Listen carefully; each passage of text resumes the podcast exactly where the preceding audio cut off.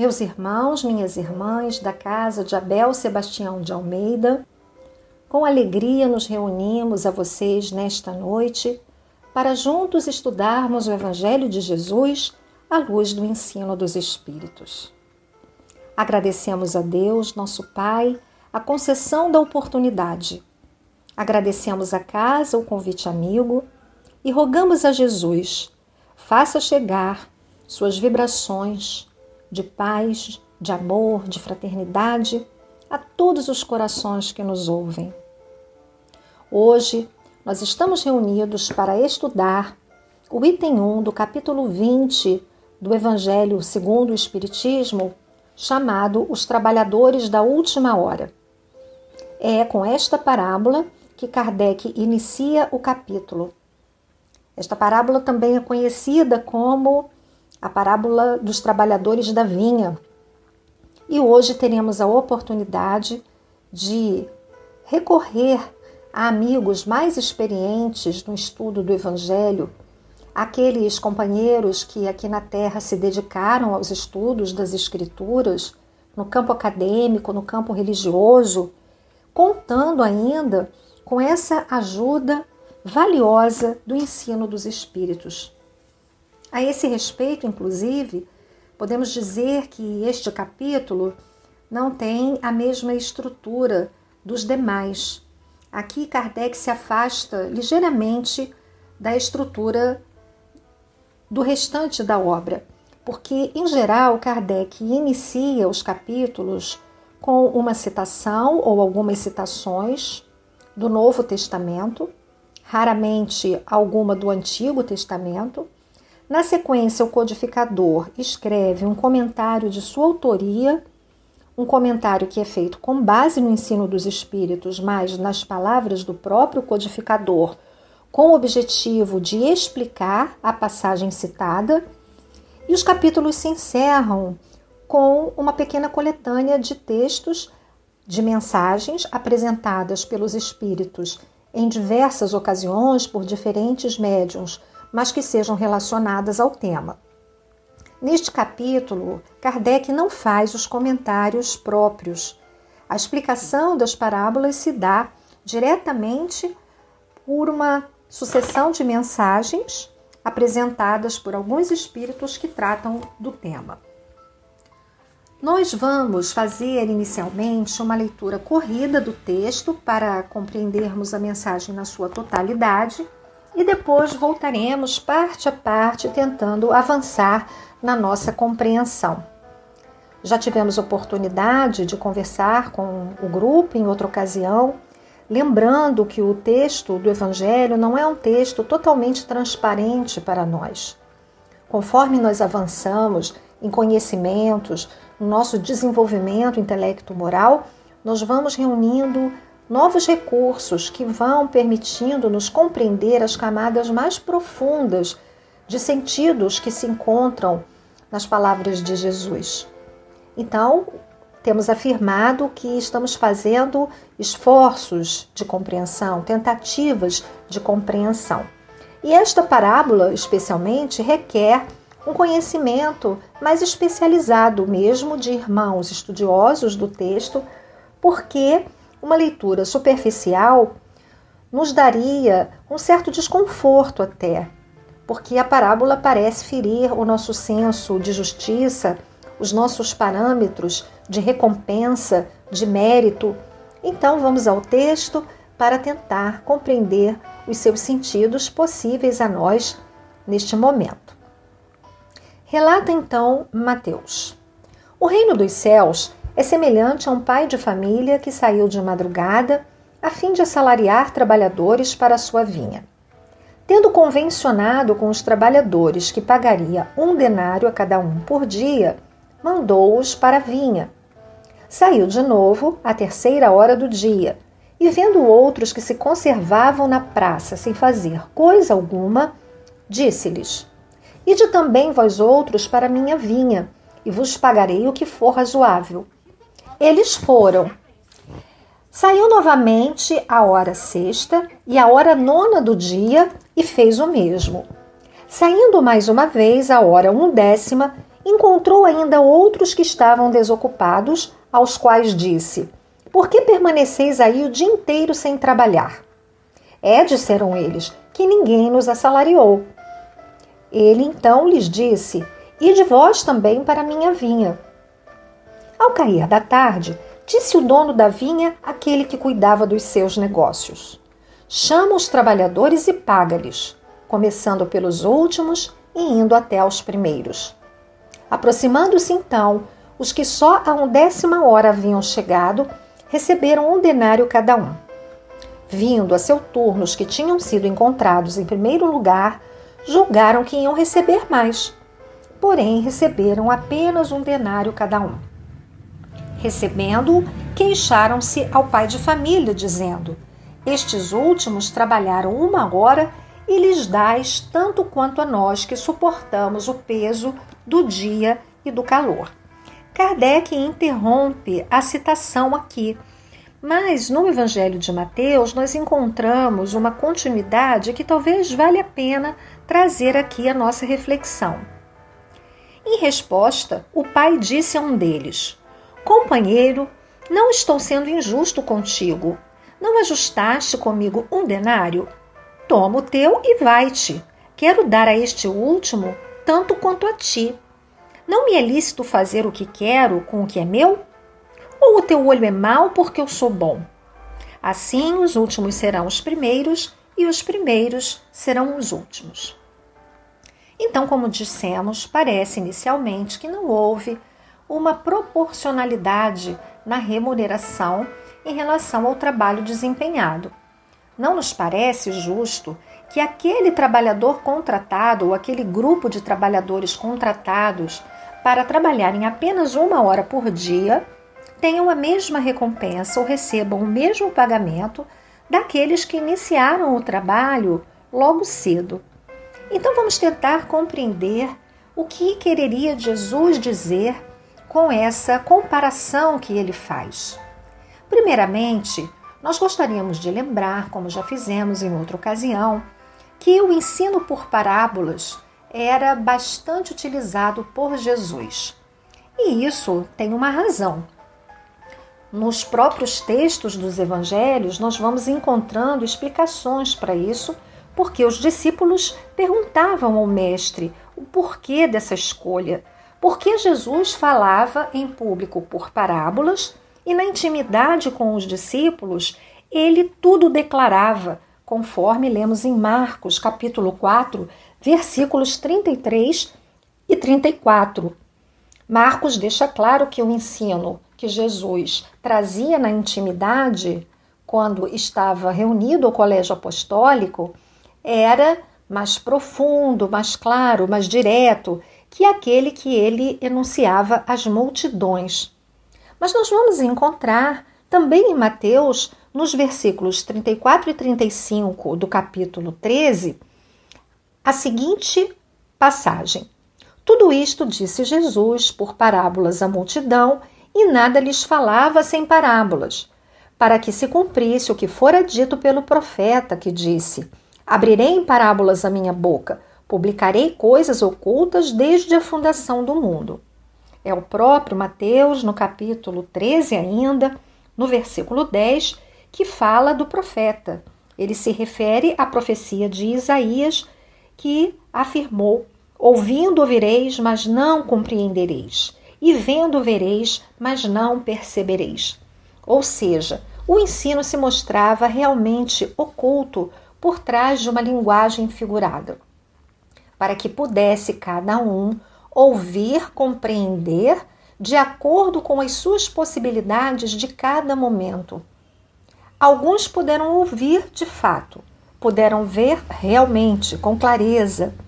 Outros, vendo e ouvindo, não viram e não ouviram.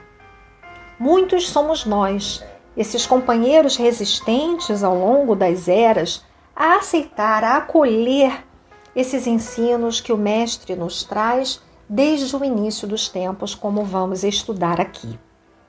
O professor Pastorino, bastante conhecido pelo livro Minutos de Sabedoria, estudando os evangelhos, na coleção Sabedoria do Evangelho, fala sobre a característica das parábolas.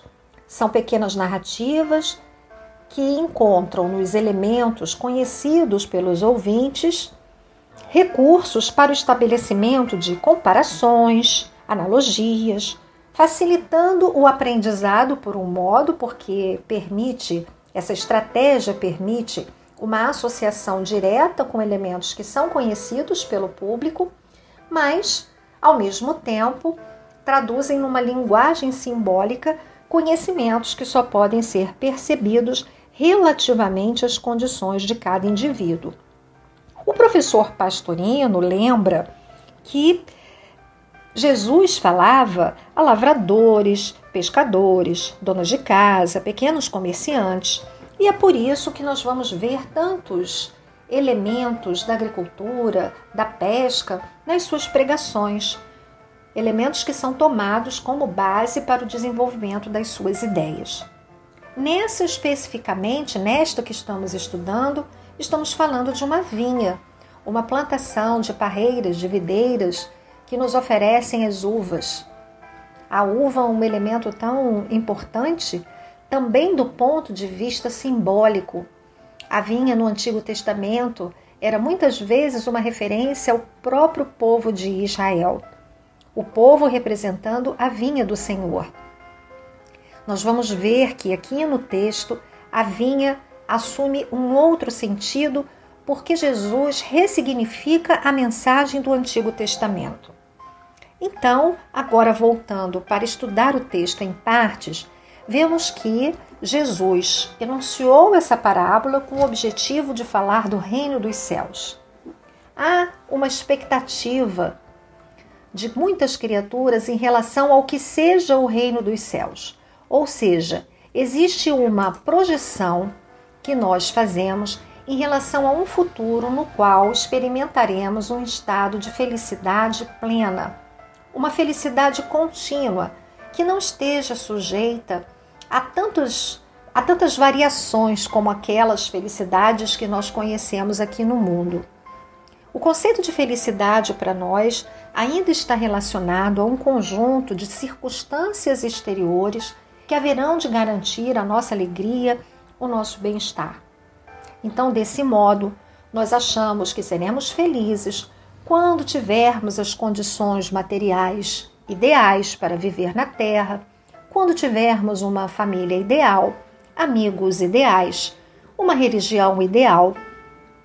Por isso vivemos decepcionados, porque estamos encarnados num mundo real, concreto, e neste mundo, na Terra em que vivemos, habitam criaturas cheias de imperfeições que estão ainda numa etapa pouco adiantada do seu processo de aperfeiçoamento. E essas imperfeições são exatamente a origem das nossas aflições, porque elas nos ferem e ferem aos outros. As imperfeições dos outros também nos afetam. E projetamos então um tempo em que viveremos livres desses atritos, dessas dificuldades, das limitações que o mundo exterior impõe a nós, aos nossos desejos, às nossas vontades.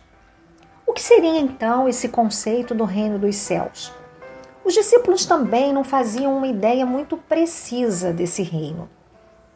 No início da convivência com Jesus, eles imaginavam, inclusive, que esse era um reino material, que Jesus era o rei dos judeus e que em breve ele assumiria o seu reinado, dando aos judeus a condição de soberania, de prestígio material, tão esperada na tradição dos antigos. Foi apenas depois da morte de Jesus, do seu reaparecimento na ressurreição, é que os discípulos compreenderam que Jesus falava de uma vida imortal, uma vida livre das contingências da vida material. Na convivência com Jesus, aprenderam, com as palavras do próprio Jesus, que o reino dos céus está dentro de nós, que esse reino não se apresentaria com aparências exteriores, ele não estaria nem aqui nem ali, como disse Jesus. mas estaria dentro de nós. Os espíritos vieram aumentar o nosso conhecimento sobre esse reino. No livro A Gênese, Allan Kardec escreve um tratado sobre o bem e o mal, no capítulo 3. O codificador lembra ali que todas as imperfeições que nós trazemos são a causa dos males que vivemos.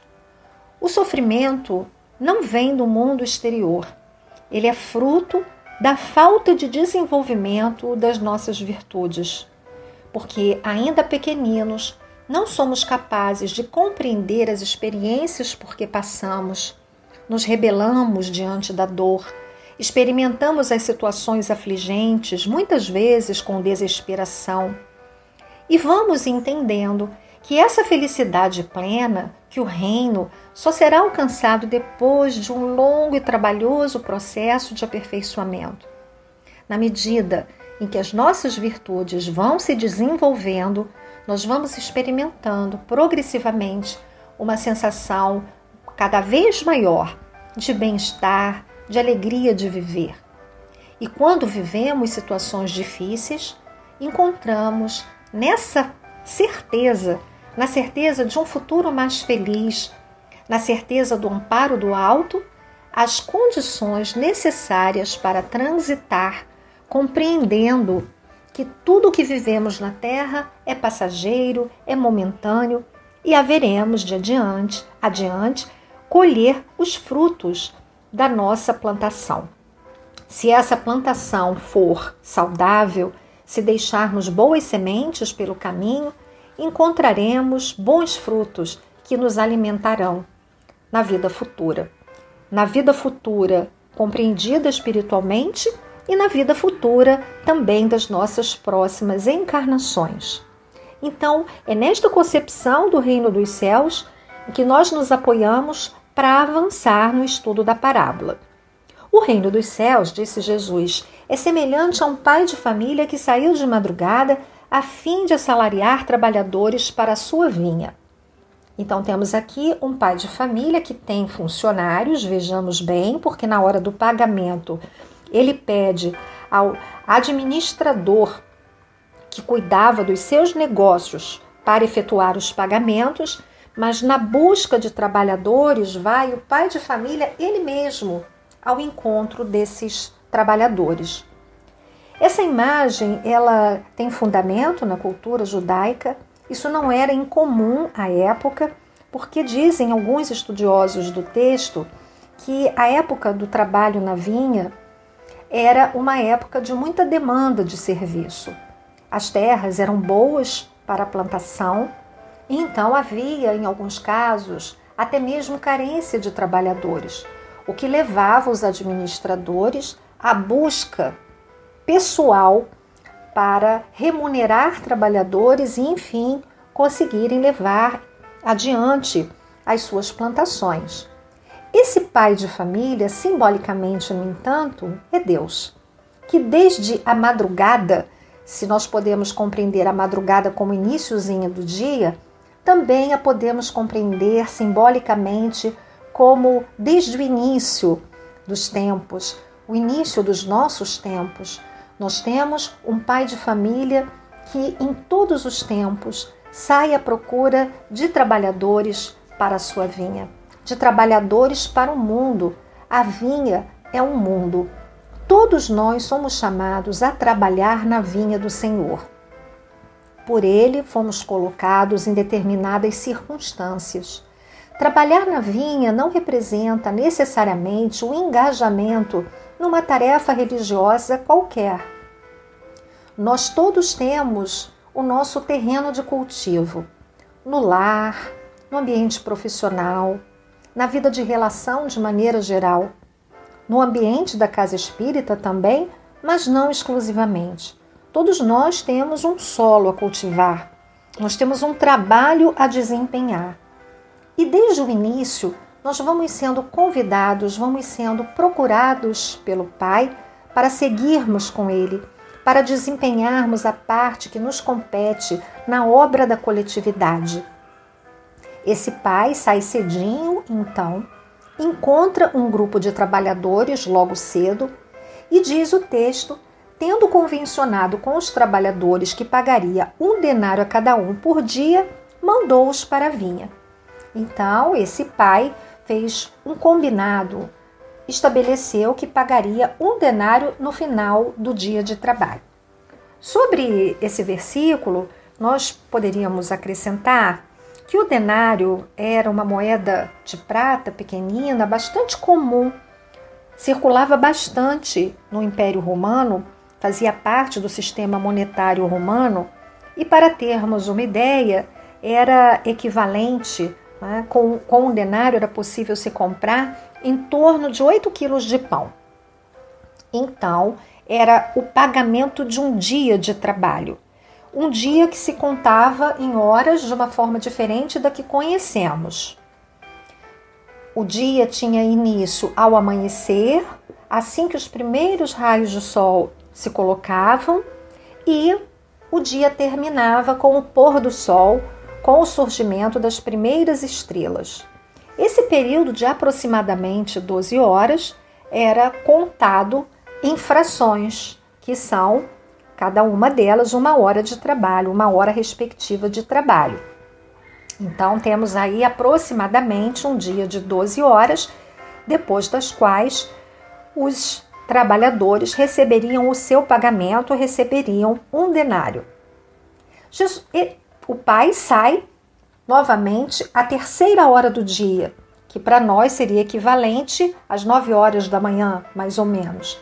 E vendo outros que se conservavam na praça sem fazer coisa alguma, disse-lhes: Ide também vós outros para minha vinha, e vos pagarei o que for razoável. Eles foram. Aqui há uma ideia importante de ser afirmada é que para nós essa ideia de um grupo de pessoas na praça sem fazer coisa alguma nos remete a pessoas que não têm o desejo de trabalhar, pessoas que estão ociosas, estão num tempo de lazer, estão malbaratando o tempo. Mas era muito comum à época que os trabalhadores se concentrassem em praças para serem mais facilmente localizados por aqueles que tinham serviços a oferecer. Não por acaso o pai de família vai à praça ao encontro desses trabalhadores e eles estavam lá sem fazer coisa alguma, porque eles estavam, vamos dizer numa linguagem contemporânea, desempregados, eles não estavam contratados por ninguém. Não que eles estivessem ali para o mau uso do tempo, ou como dissemos, malbaratando o tempo. Né? Longe disso. Nós colocamos aqui uma música ao fundo né, do Clube de Arte, mas entrou uma propaganda rapidinho, ainda bem que ela já foi embora, foi possível pular o anúncio. Bem, o Senhor fez a mesma coisa a hora sexta e a hora nona, ou seja, em torno de meio-dia e três da tarde, o Senhor vai novamente em busca de trabalhadores. Então vemos aí esse pai incansável no convite, o pai que busca a presença dos trabalhadores de manhã cedinho, mas volta para encontrar aqueles que continuam à disposição para o trabalho em diversos momentos do dia. E no final, na undécima hora, ou seja, em torno de cinco da tarde, ele encontrou ainda outros trabalhadores que estavam desocupados. E ele teve uma preocupação a preocupação de saber por que eles estavam ali sem trabalhar. Por que permaneceis aí o dia inteiro sem trabalhar? É, disseram eles, que ninguém nos assalariou. Ele então lhes disse: E de vós também para minha vinha. Vejamos aqui que o Senhor não contrata esses trabalhadores sem antes questionar a razão de estarem desocupados. E não era da vontade deles estarem longe do trabalho, é que eles ainda não tinham sido assalariados. Então vejamos que esse convite do pai vai chegando por muitos recursos, por muitas mãos, mãos terrenas. Mas essas mãos não chegam a todo instante. E é por isso que o pai, ele mesmo, continua essa procura até encontrar aqueles que não tenham tido oportunidade no mundo de serem chamados ao serviço.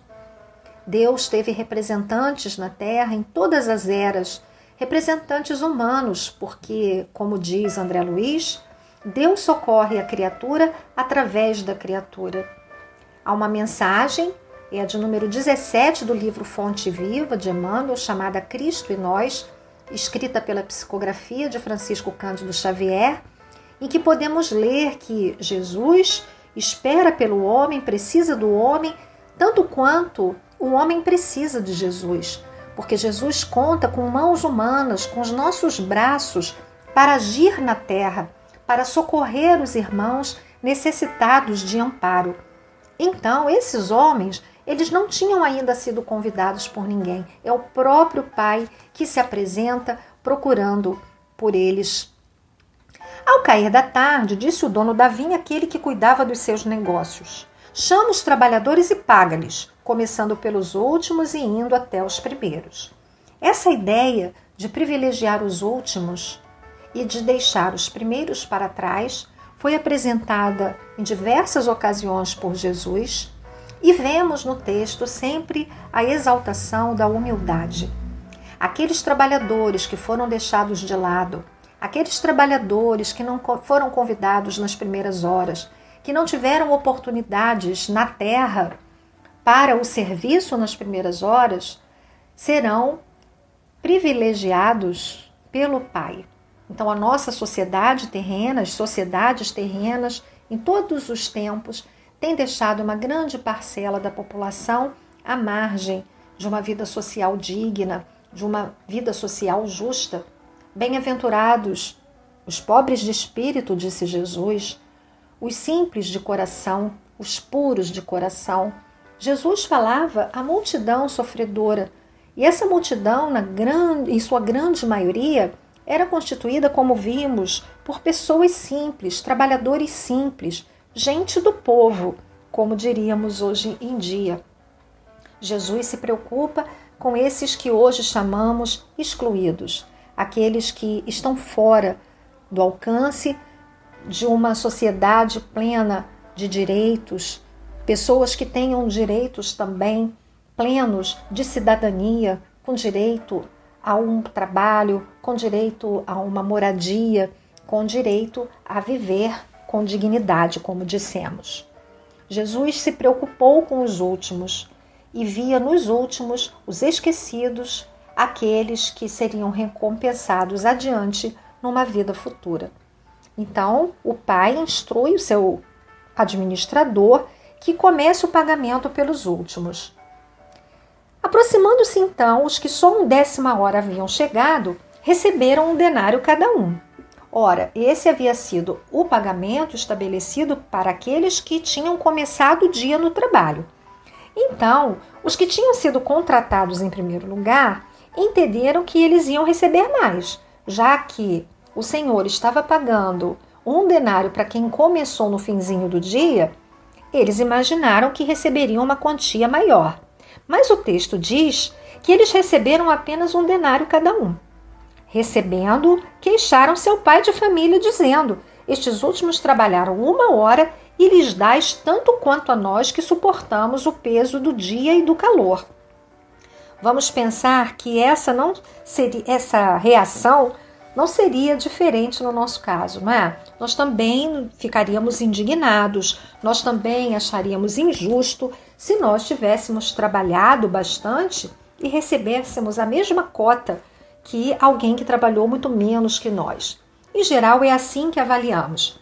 Mas vejamos agora no texto do Novo Testamento, na continuidade de Mateus, que o pai responde: Companheiro, não estou sendo injusto contigo. Não ajustaste comigo um denário? Então, o senhor não estava pagando o que foi tratado? Toma o teu e vai-te. Quero dar a este último tanto quanto a ti. Não me é lícito fazer o que quero com o que é meu? Ou o teu olho é mau porque eu sou bom?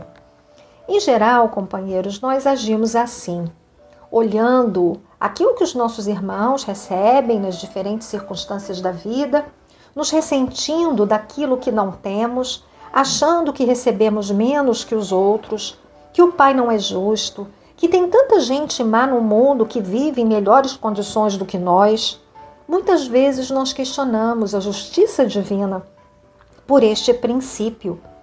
Nós somos estes aqui que trazemos ainda o olho mal, porque comparamos o tempo todo como o irmão da parábola do filho pródigo, o tratamento que recebemos do nosso pai em relação ao tratamento dispensado a outros de nossos irmãos. Na parábola do filho pródigo, o filho que havia permanecido trabalhando dedicadamente ao seu pai se ressente de uma festa que o pai oferece ao irmão que volta depois de ter dilapidado todos os recursos que havia recebido como herança, após ter dissipado os bens, após ter vivido uma vida de gozo material. Então esse irmão se ressente, ele fica aborrecido. Provavelmente nós também ficaríamos. Durante muito tempo eu me identifiquei com esse irmão da parábola e dizia: é realmente isso não é justo. É porque nós não compreendemos ainda plenamente a justiça divina. Vamos tentar compreender o que representa o denário.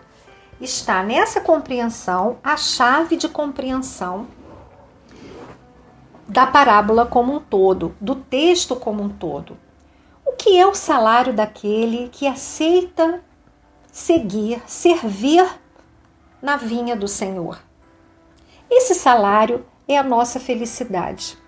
Quando nós nos filiamos verdadeiramente ao trabalho com Jesus e vivemos esse trabalho na sua plenitude, com alegria, com satisfação da vida, reconhecendo, vamos percebendo que a nossa felicidade ali se encontra.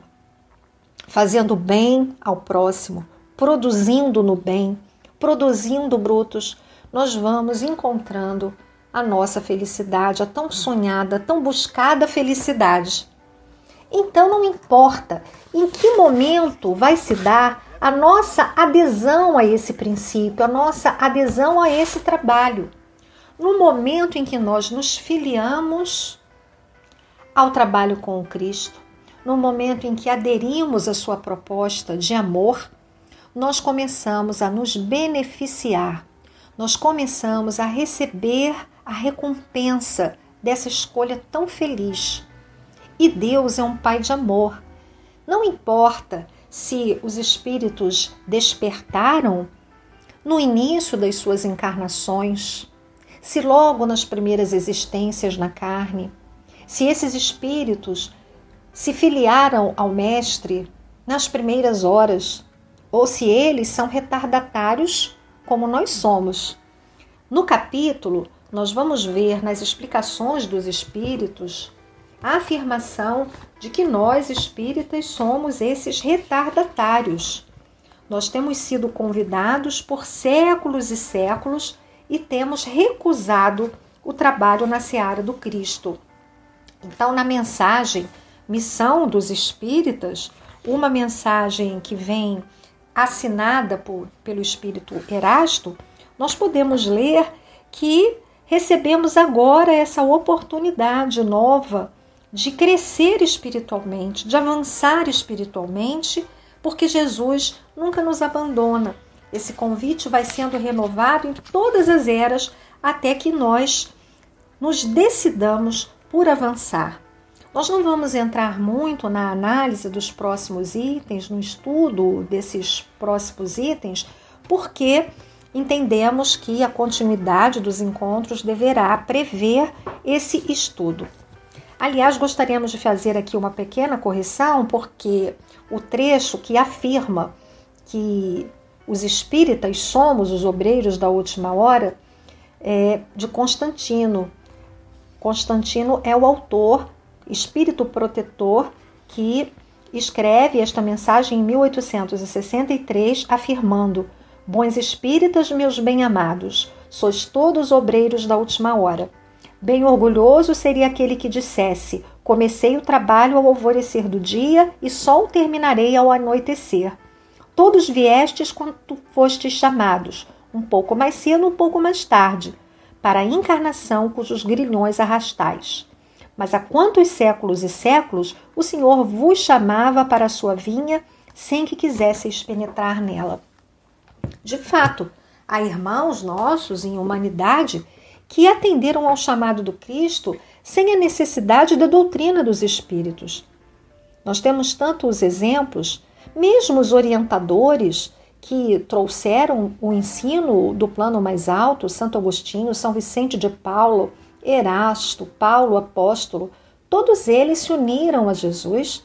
Mais recentemente, nós temos Emmanuel, Joana de Ângeles, instrutores tão, é, a quem tanto recorremos no movimento espírita, todos eles se ligaram a Jesus sem que o Espiritismo existisse na Terra como uma doutrina codificada. Eles atenderam a esse chamado inicialmente, mas Deus é bom e vai repetindo os convites até que estejamos prontos a seguir com Ele, né? com, com Jesus, aceitando a sua proposta de amor. Por isso é que, independentemente do momento de adesão nossa à mensagem de Jesus, nós receberemos o mesmo salário.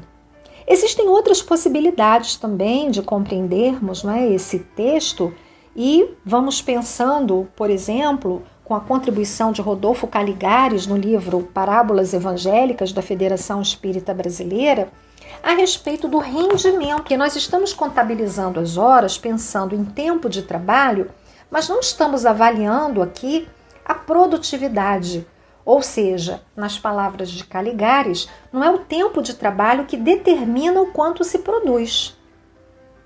Interessante nós pensarmos nisso, não é? De outro modo, Vinícius, no livro Nas Pegadas do Mestre, afirma que não é a quantidade de trabalho, mas a qualidade do serviço que importa. São palavras do autor. Nossas obras devem ser feitas com alegria e singeleza de coração, sem tédio nem cansaço, sem intenção reservada. A virtude exclui cálculos de qualquer espécie. Vamos lembrar do estudo que Kardec fez a respeito das virtudes e os vícios no Livro dos Espíritos, em que os espíritos afirmaram ao codificador que a mais meritória de todas as virtudes é aquela que se fundamenta no mais absoluto desinteresse, na mais desinteressada caridade é o bem que fazemos gratuitamente. É fazer o bem pelo prazer de fazer o bem, sem nenhum objetivo outro. Nós, muitas vezes, buscamos o trabalho na seara espírita, que para nós é a seara do Cristo, por isso nós estamos aqui, escolhemos o Espiritismo para compreender como instrumento para compreender a proposta de Jesus. Nós estamos, às vezes, aqui pensando nos benefícios que poderemos ter, encarnados ou desencarnados. Quantos companheiros temos visto questionar o Espiritismo, questionar mesmo as palavras de Jesus, porque no momento da dificuldade se sentem injustiçados. Acreditam porque, por estarem trabalhando na casa espírita, dedicando seu tempo ao trabalho caritativo, à pregação do Evangelho, aos estudos na casa espírita que deveriam receber um tratamento privilegiado, particular. Esses companheiros acreditam que deveriam viver isentos de dores maiores, de aflições maiores, porque afinal de contas, eles estão na seara de Jesus. E quando a vida então não apresenta o esperado, esses nossos irmãos, essas nossas irmãs questionam a justiça divina. Eles entendem que uma religião seria um salvo-conduto para passar com menores dificuldades pela vida na Terra.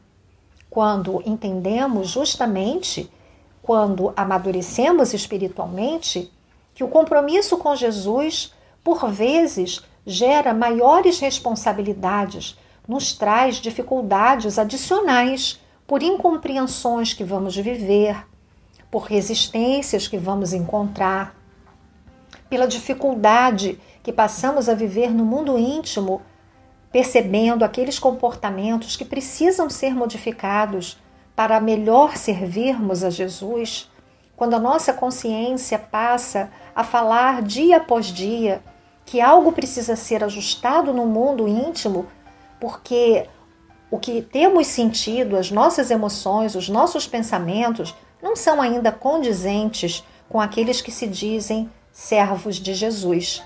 Então, a nossa compreensão do cristianismo, essa compreensão ampliada que o Espiritismo nos dá, da proposta espírita, que põe nas nossas mãos a responsabilidade pela condução das nossas vidas, faz com que nós vivamos situações difíceis no nosso mundo íntimo e na vida de relação de maneira geral. Nós vamos compreendendo que esse aparato intelecto moral que o Espiritismo oferece é o recurso para vencermos as dificuldades, mas não é um salvo-conduto para que a nossa vida se dê na Terra sem dificuldades que caracterizam a vida no nosso planeta. Porque são precisamente essas dificuldades que caracterizam os testes, representam os testes, as situações que nos promovem espiritualmente. É por isso que não podemos ficar isentos de dificuldades, porque as dificuldades são instrumentos da vida para nos fazer crescer. Nós temos é, avançando um pouco mais aqui no nosso estudo essa compreensão de que todo o trabalho que nós fazemos é considerado, tudo que nós fazemos do bem é levado em consideração. É claro que em algum momento encontraremos os frutos do nosso labor. Nada do que fazemos no bem é em vão, mas a garantia do reino dos céus, desse estado íntimo de felicidade, não pode ser dada pelo número de horas trabalhadas. Há um conceito no movimento espírita que é utilizado muitas vezes pelos tarefeiros, é o conceito de bônus hora, um conceito aprendido com o espírito André Luiz. Falando sobre o funcionamento da colônia espiritual, nosso lar, André Luiz nos apresenta o bônus hora como uma medida do trabalho, uma recompensa para o trabalho. Seria como um banco de horas. A contagem do tempo de serviço vai sendo feita, vai sendo realizada, e essa contabilidade dá ao indivíduo certas prerrogativas. Quanto mais horas de trabalho no bem, maiores são as possibilidades de escolha dos espíritos na colônia Nosso Lar. Eles passam, conquistam, melhor dizendo, determinadas possibilidades. Eles podem, muitas vezes, converter em intercessões feitas por parentes encarnados, podem solicitar certas condições mais particulares de moradia na colônia. Eles podem utilizar essa contagem de tempo em benefício próprio ou dos seres amados. Mas, a respeito do bônus hora, convém lembrar o discurso de, da mãe de André Luiz ao encontrar com ele, que fala da relatividade do bônus hora, levando-se em conta não apenas o tempo de serviço, mas o valor da hora em relação à sua qualidade. Nós vamos ouvir, por meio do registro de André Luiz, as palavras da nossa irmã no capítulo 36. Conhecemos aqui, na maioria das colônias espirituais, a remuneração de serviço do bônus hora. Então, a senhora Laura informa que não é uma característica exclusiva da colônia o uso dessa forma de remuneração. Nossa base de compensação une dois fatores essenciais. O bônus representa a possibilidade de receber alguma coisa de nossos irmãos em luta ou de remunerar alguém que se encontre em nossas realizações. Mas o critério quanto ao valor da hora pertence exclusivamente a Deus. Então vejamos aqui que há duas medidas no serviço. O bônus hora é uma medida de remuneração na relação com os outros seres. É a forma de remunerarmos os outros pelo bem que eles nos fazem e, ao mesmo tempo, a forma que encontramos de ser recompensados pelos serviços que nós prestamos. Então, é uma medida entre as criaturas, mas o verdadeiro valor daquela hora só pode ser estimado por Deus. Ela explica um pouco mais.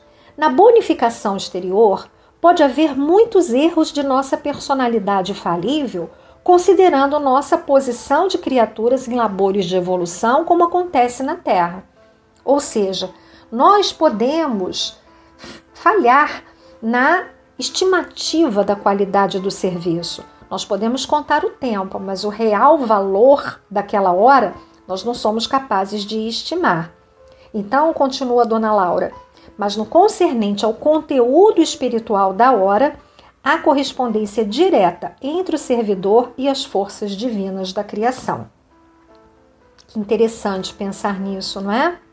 Um pouco adiante ela diz: toda compensação exterior afeta a personalidade em experiência, mas todo valor de tempo interessa a personalidade eterna, aquela que permanecerá sempre em nossos círculos de vida em marcha para a glória de Deus.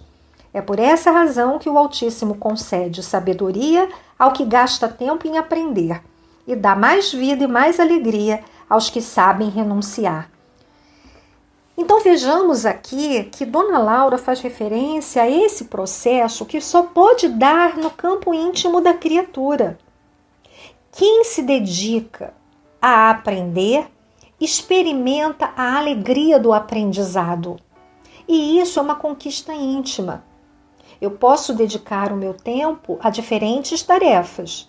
E o modo como eu escolho gastar o meu tempo determina o que eu vou recolher em contrapartida.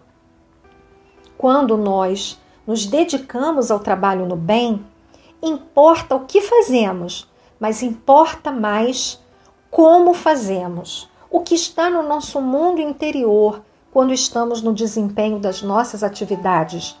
Nas tarefas de caridade, como temos nos relacionados aos nossos irmãos, a quem chamamos assistidos nas nossas tarefas beneméritas na casa espírita.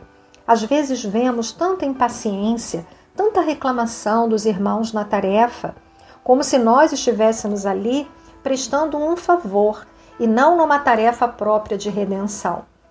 Mas quando olhamos para esses companheiros como irmãos de quem somos devedores, irmãos a quem devolvemos hoje muitas vezes o que lhe tiramos no passado, quando nós verdadeiramente amamos os nossos irmãos de caminhada, o tempo empregado no serviço do bem é um tempo que nos plenifica.